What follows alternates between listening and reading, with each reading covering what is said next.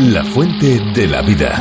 Un viaje a través de los siglos y la historia de la humanidad.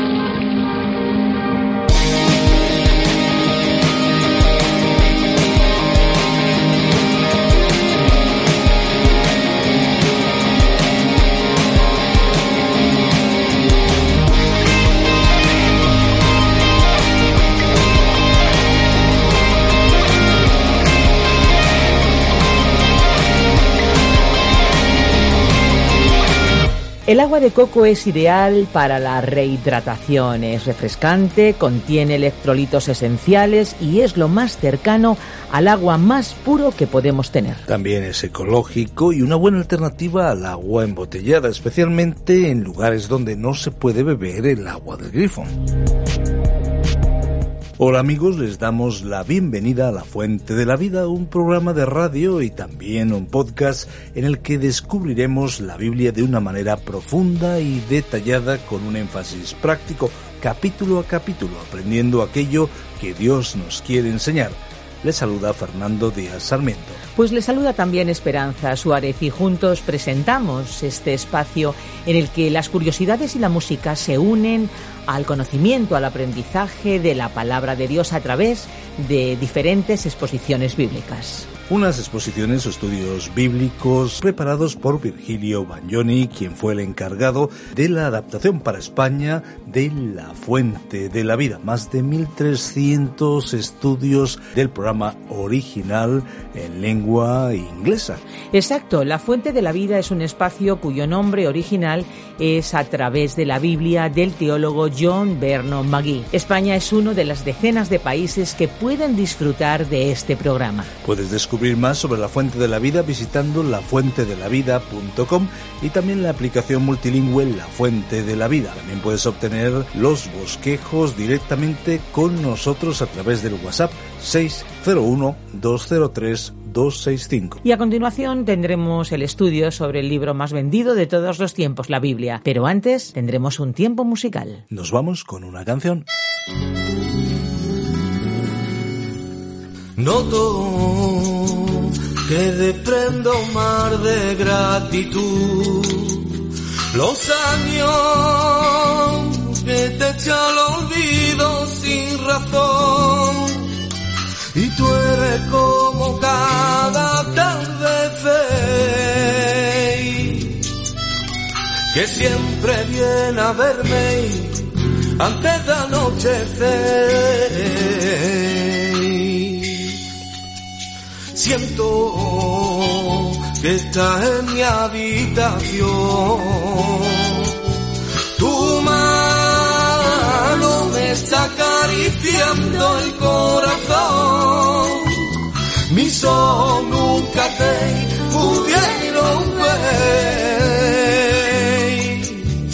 Mi alma se enamora de tu mirada.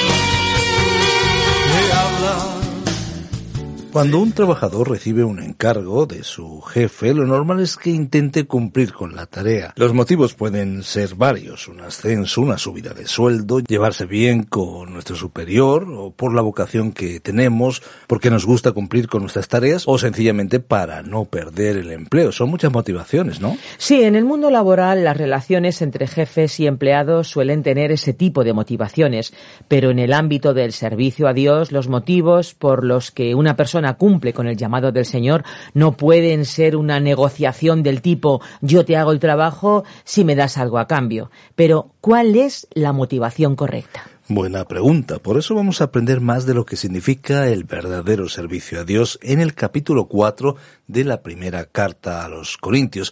Estamos en Primera de Corintios, capítulo 4, versículos 1 al 5. Nos habla de la conducta del verdadero cristiano. Acompáñenos. La fuente de la vida. Nuestro pasaje bíblico de hoy se encuentra en la primera carta a los Corintios, capítulo 4, versículos 1 al 5. Llegamos hoy al capítulo 4 de esta primera carta del apóstol Pablo a los Corintios.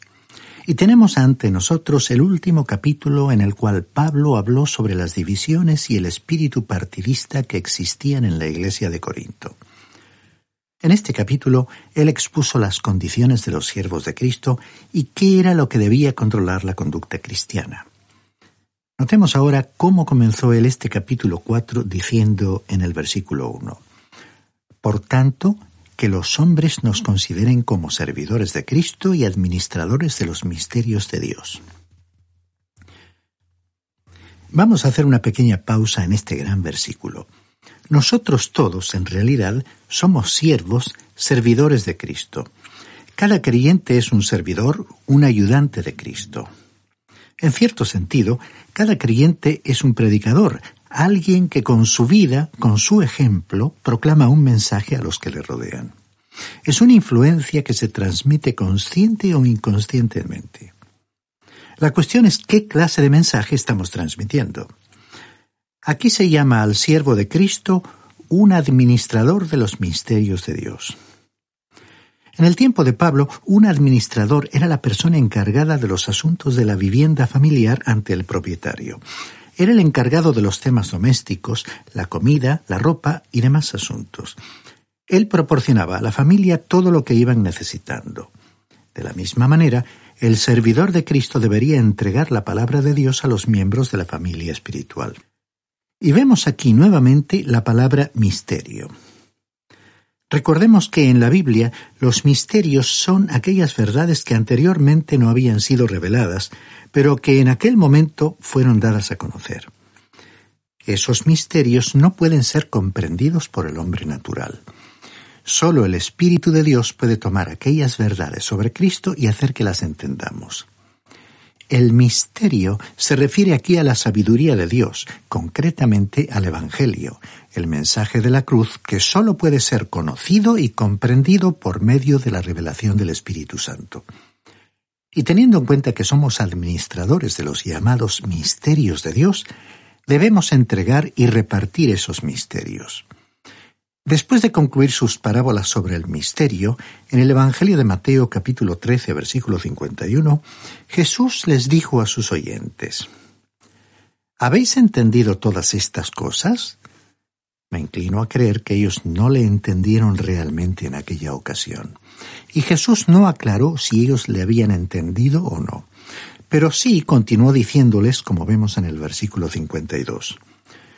Por eso todo escriba que se ha convertido en un discípulo del reino de los cielos es semejante al dueño de casa que saca de su tesoro cosas nuevas y cosas viejas. Y esto es precisamente lo que un administrador de los misterios de Dios debería estar haciendo, y es extraer de la palabra de Dios cosas nuevas y cosas viejas. Esta es pues la misión de un administrador de los misterios de Dios. Y no se me ocurre pensar en un encargo más elevado que este. Continuemos leyendo el versículo 2. Ahora bien, lo que se requiere de los administradores es que cada uno sea hallado fiel. Observemos que no se requiere que un administrador sea elocuente o que tenga muchos dones o talentos espirituales. Solo se le pide que sea fiel. Muchos de ellos serán un día recompensados, no porque hayan logrado realizar grandes cosas, ni por algún gran talento que tengan, sino porque hayan sido fieles en lo que hicieron y por la manera en que lo hicieron. Y dice en los versículos 3 y 4, En cuanto a mí, en muy poco tengo el ser juzgado por vosotros o por tribunal humano, ni aun yo mismo me juzgo, aunque de nada tengo mala conciencia, no por eso estoy sin culpa, pues el que me juzga es el Señor. Estos dos versículos describen los tres tribunales ante los cuales debemos presentarnos, y nos dicen que no tenemos derecho a juzgarnos unos a otros porque todos compareceremos ante un tribunal superior. Primero, el primer tribunal es el tribunal ordinario de la opinión de los demás.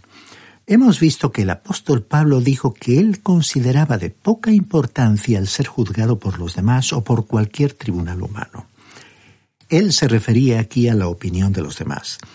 En la versión de la Biblia que preparó Phillips, dijo en este versículo 3, En realidad a mí no me interesa mucho lo que usted o cualquier otra persona piense de mí. Esta no es una traducción literal, pero es una buena interpretación.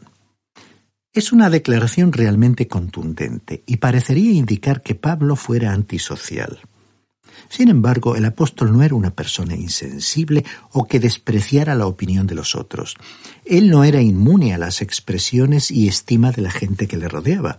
Él defendía su apostolado con gran sentimiento cuando era desafiado por sus críticos. Él siempre se sentía herido por los rumores falsos y aquí, en este mismo capítulo, hizo referencia a ello, como vemos en los versículos 11 al 13, en los que dijo lo siguiente.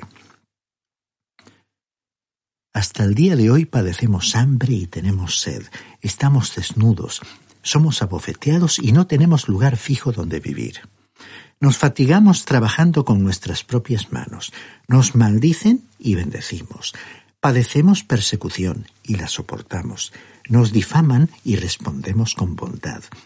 Hemos venido a ser hasta ahora como la escoria del mundo, el desecho de todos. Aquí pues podemos ver la sensibilidad de Pablo afectada por las opiniones de otros. Sin embargo, su vida no estaba influenciada por esas opiniones. Ahora, aunque a nosotros nos guste o nos disguste, compareceremos ante este tribunal formado por otros.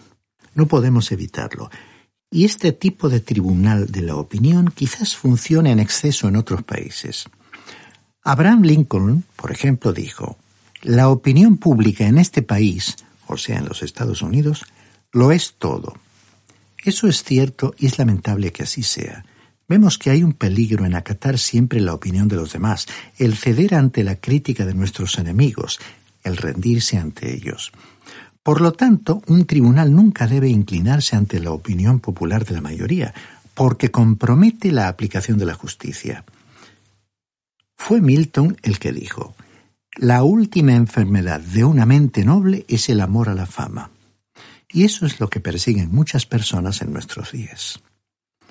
El editor de un periódico llamado Horacio Griller dijo, La fama es como un vapor, la popularidad como un accidente. Las riquezas tienen alas. Aquellos que aplauden hoy son los que condenarán mañana. Solo hay una cosa que perdura y es el carácter. Hasta aquí la cita. Y alguien más ha dicho, el problema con la mayoría de nosotros es que preferimos vernos arruinados por la adulación que salvados por la crítica. Y aquí termina esta cita. Y esto, nos tememos, estimado oyente, es también una cruda realidad. Y así hemos podido ver que aunque el apóstol Pablo fue sensible a la opinión de los demás, esa opinión no se convirtió en el principio rector de su vida. Por eso pudo decir, yo en muy poco tengo el ser juzgado por vosotros o por tribunal humano. En segundo lugar, hay un tribunal de más alto nivel, y es el tribunal de la propia conciencia, que es el que se revela en sus palabras, ni aun yo mismo me juzgo, que leímos en el versículo 3. ¿Es la conciencia una guía segura? Bueno, Pablo dijo que no era una guía precisa, exacta. Nosotros debemos ser guiados por el Espíritu. En el Génesis estudiamos la edad de la conciencia que terminó con el juicio del diluvio. La Iglesia, o mejor dicho, los creyentes, deben tener una conciencia más iluminada. Y cuando nos reprocha algo o nos censura, debemos prestarle atención y obedecerla. Pero cuando aprueba nuestra manera descuidada de vivir, o cuando apela a nuestra vanidad y nos alaba, entonces debemos tener mucho cuidado. Todos nosotros permanecemos firmes o caemos ante este tribunal. Fue Longfellow el que dijo, no es el clamor de las multitudes ni ante el aplauso o los gritos de las masas, sino que es en nosotros mismos donde se encuentra el triunfo o la derrota. Hasta aquí la cita. Un hombre honrado no será influenciado por la opinión de los otros, sino por lo que él cree que es correcto. Es una regla valiente y noble. Sin embargo, el apóstol Pablo dijo que él no la seguía. Pablo no quiso emitir un juicio final sobre sí mismo. Y una vez más, usando la interpretación de Phillips, se nos dice que Pablo ni aún evaluaba su propia opinión sobre él mismo, porque eso no lo justificaba ante Dios. No es que él hubiera conocido alguna evidencia contra sí mismo, por el contrario, él dijo que no sabía nada en contra suyo, pero que esto no lo libraba a él de su responsabilidad ante Dios. Es una característica de nuestra naturaleza humana ser exigentes con los demás e indulgentes con nosotros mismos. Recordemos que ese fue el problema del rey David. Él podía ver lo malo en los demás, pero no en sí mismo. ¿Y qué diremos de nosotros? Cuando otras personas se aferran con tenacidad a alguna opinión, las llamamos conflictivas. Pero cuando lo hacemos nosotros, pensamos que estamos mostrando con valor nuestras convicciones. Son los otros los que causan divisiones y problemas. Pero nosotros estamos en la posición correcta. Otros son infieles cuando dejan de asistir a la iglesia, pero en cambio nosotros tenemos buenas razones para hacerlo. Es que no estamos capacitados para ser severos con nosotros mismos. Nos colocamos en un nivel superior y generalmente lo distorsionamos. Pero Dios puede cambiar el sentido del veredicto de este segundo tribunal, el de nuestra conciencia. Hasta ahora hemos visto el tribunal de los otros, el tribunal de uno mismo, y ahora veamos, en tercer lugar, el tribunal del único amo y Señor, el tribunal supremo de Cristo. Pablo estaba diciendo que algún día él estaría ante el tribunal de Cristo, acerca del cual hemos oído al leer las palabras del versículo 4. Pero el que me juzga es el Señor. Y cada uno de nosotros tendrá que comparecer algún día ante ese tribunal. Y sobre este tema él hablará más extensamente en la segunda carta a los Corintios, en el capítulo 5. Y esperaremos hasta llegar allí para entrar más a fondo en este asunto.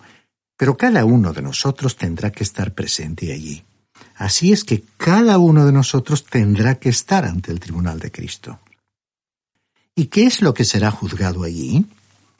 Bueno, sabemos que no seremos juzgados por nuestros pecados, porque esos pecados nos han sido perdonados a nosotros, los creyentes, y como dice el Salmo 103, versículo 12, Él los ha alejado, así como ha alejado del oriente el occidente.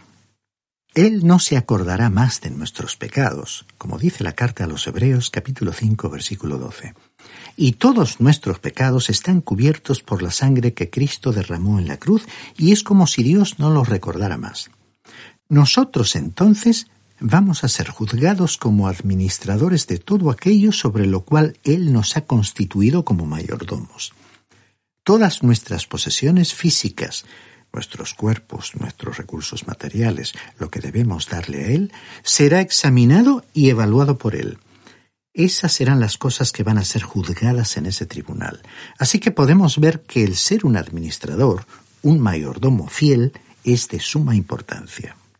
Después de todo, nosotros no somos los dueños de nada. Como hemos dicho antes, todas las cosas pertenecen a Cristo y nosotros también le pertenecemos a Él.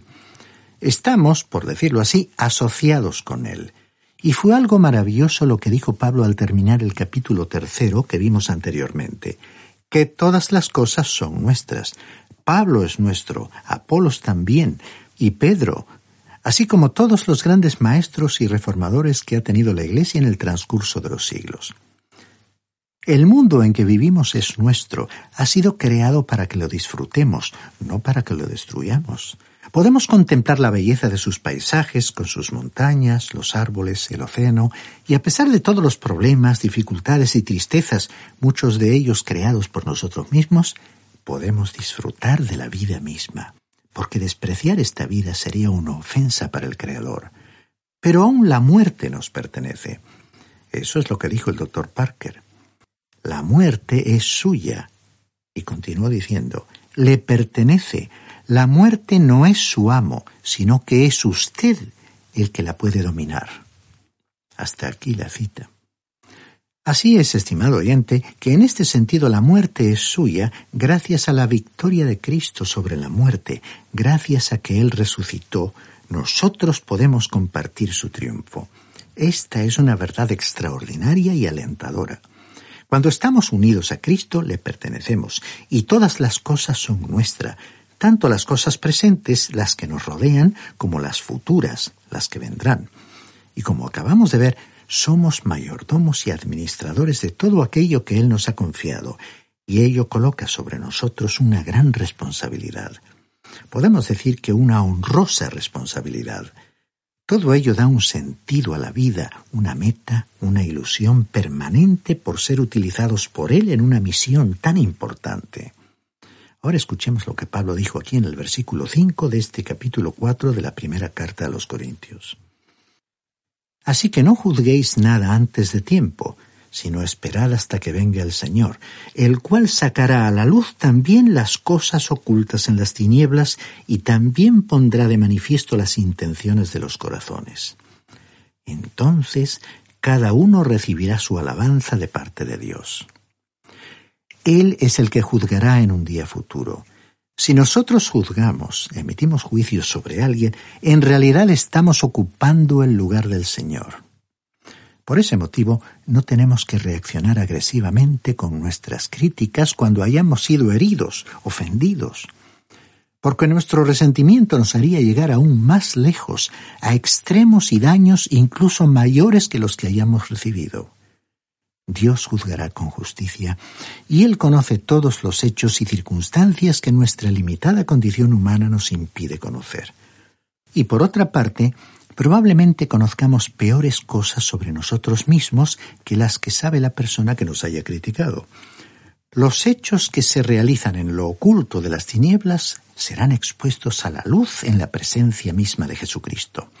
Las intenciones y motivaciones que se encuentren ocultos en el interior de nuestro corazón serán puestos de manifiesto.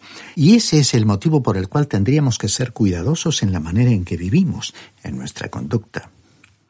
Y luego el apóstol Pablo hizo esta gran declaración. Entonces cada uno recibirá su alabanza de parte de Dios. Es decir, que Dios dará a cada uno la honra que haya merecido. Quizás algunos creyentes están frecuentemente resentidos porque, ya sea por descuido o por envidia, los demás no reconocen o no valoran debidamente sus obras, su conducta. Y ese sentimiento de haber sido tratados injustamente les desalienta para continuar en su labor. La ingratitud de los demás nos deja una sensación de vacío y tristeza. Pero Dios no pasará por alto todo aquello que ha sido hecho por Él. Creemos que Dios encontrará en cada uno de los suyos algo por lo cual honrarle.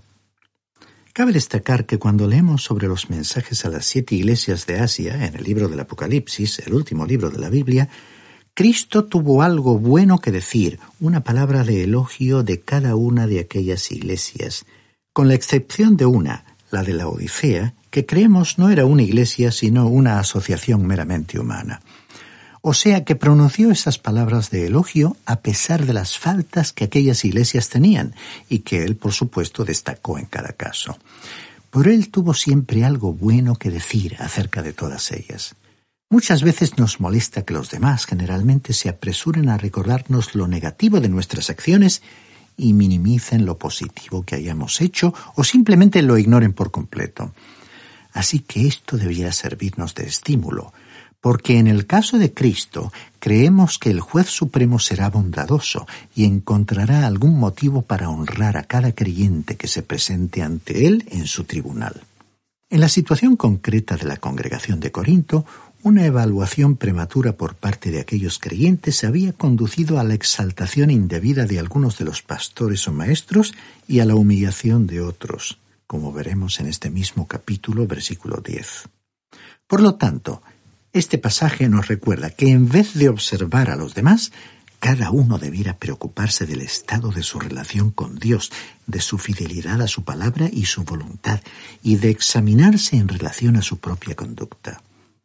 Estimado oyente, ¿considera usted a Dios una persona o un concepto lejano a la realidad de cada día? ¿En qué situación se encuentra usted ante Dios? ¿Tiene usted realmente una relación con Él? Le recordamos que la única forma de establecerla es por medio del Señor Jesucristo, aceptando por la fe la obra que Él realizó a favor suyo en la cruz. Le invitamos a dirigirse a Él con sus propias palabras, reconociendo su condición de pecador, de persona alejada de Él. Quizás nunca haya usted orado a Dios, porque piensa que es necesario utilizar un vocabulario especial y ciertas frases convencionales oficialmente reconocidas. Pero no es así. Y por otra parte, aunque usted no le vea físicamente, Él está cerca y puede oír y examinar hasta los más íntimos pensamientos del corazón. El Evangelio de Lucas capítulo 18 versículos 9 al 14 nos relata el curioso episodio de dos hombres que fueron al templo a orar. Uno de ellos, un fariseo, oró ostentosamente, resaltando sus prácticas religiosas, sus virtudes, sus buenas obras y la bondad de su carácter. El otro era un recaudador de impuestos, consciente de que no podía alegar ningún mérito para alcanzar la gracia de Dios, y entonces solo pudo exclamar Oh Dios, ten compasión de mí, que soy pecador. Y el escritor del Evangelio destacó que este hombre volvió a su casa perdonado por Dios. Pero el fariseo no fue perdonado. Porque todo aquel que se engrandece a sí mismo será humillado, y el que se humilla será ensalzado. Estimado oyente, le invitamos a acercarse a Dios de esa manera, con esa actitud de fe y de humildad. Y con toda seguridad y con la autoridad de la palabra de Dios podemos decirle que Él le recibirá inmediatamente.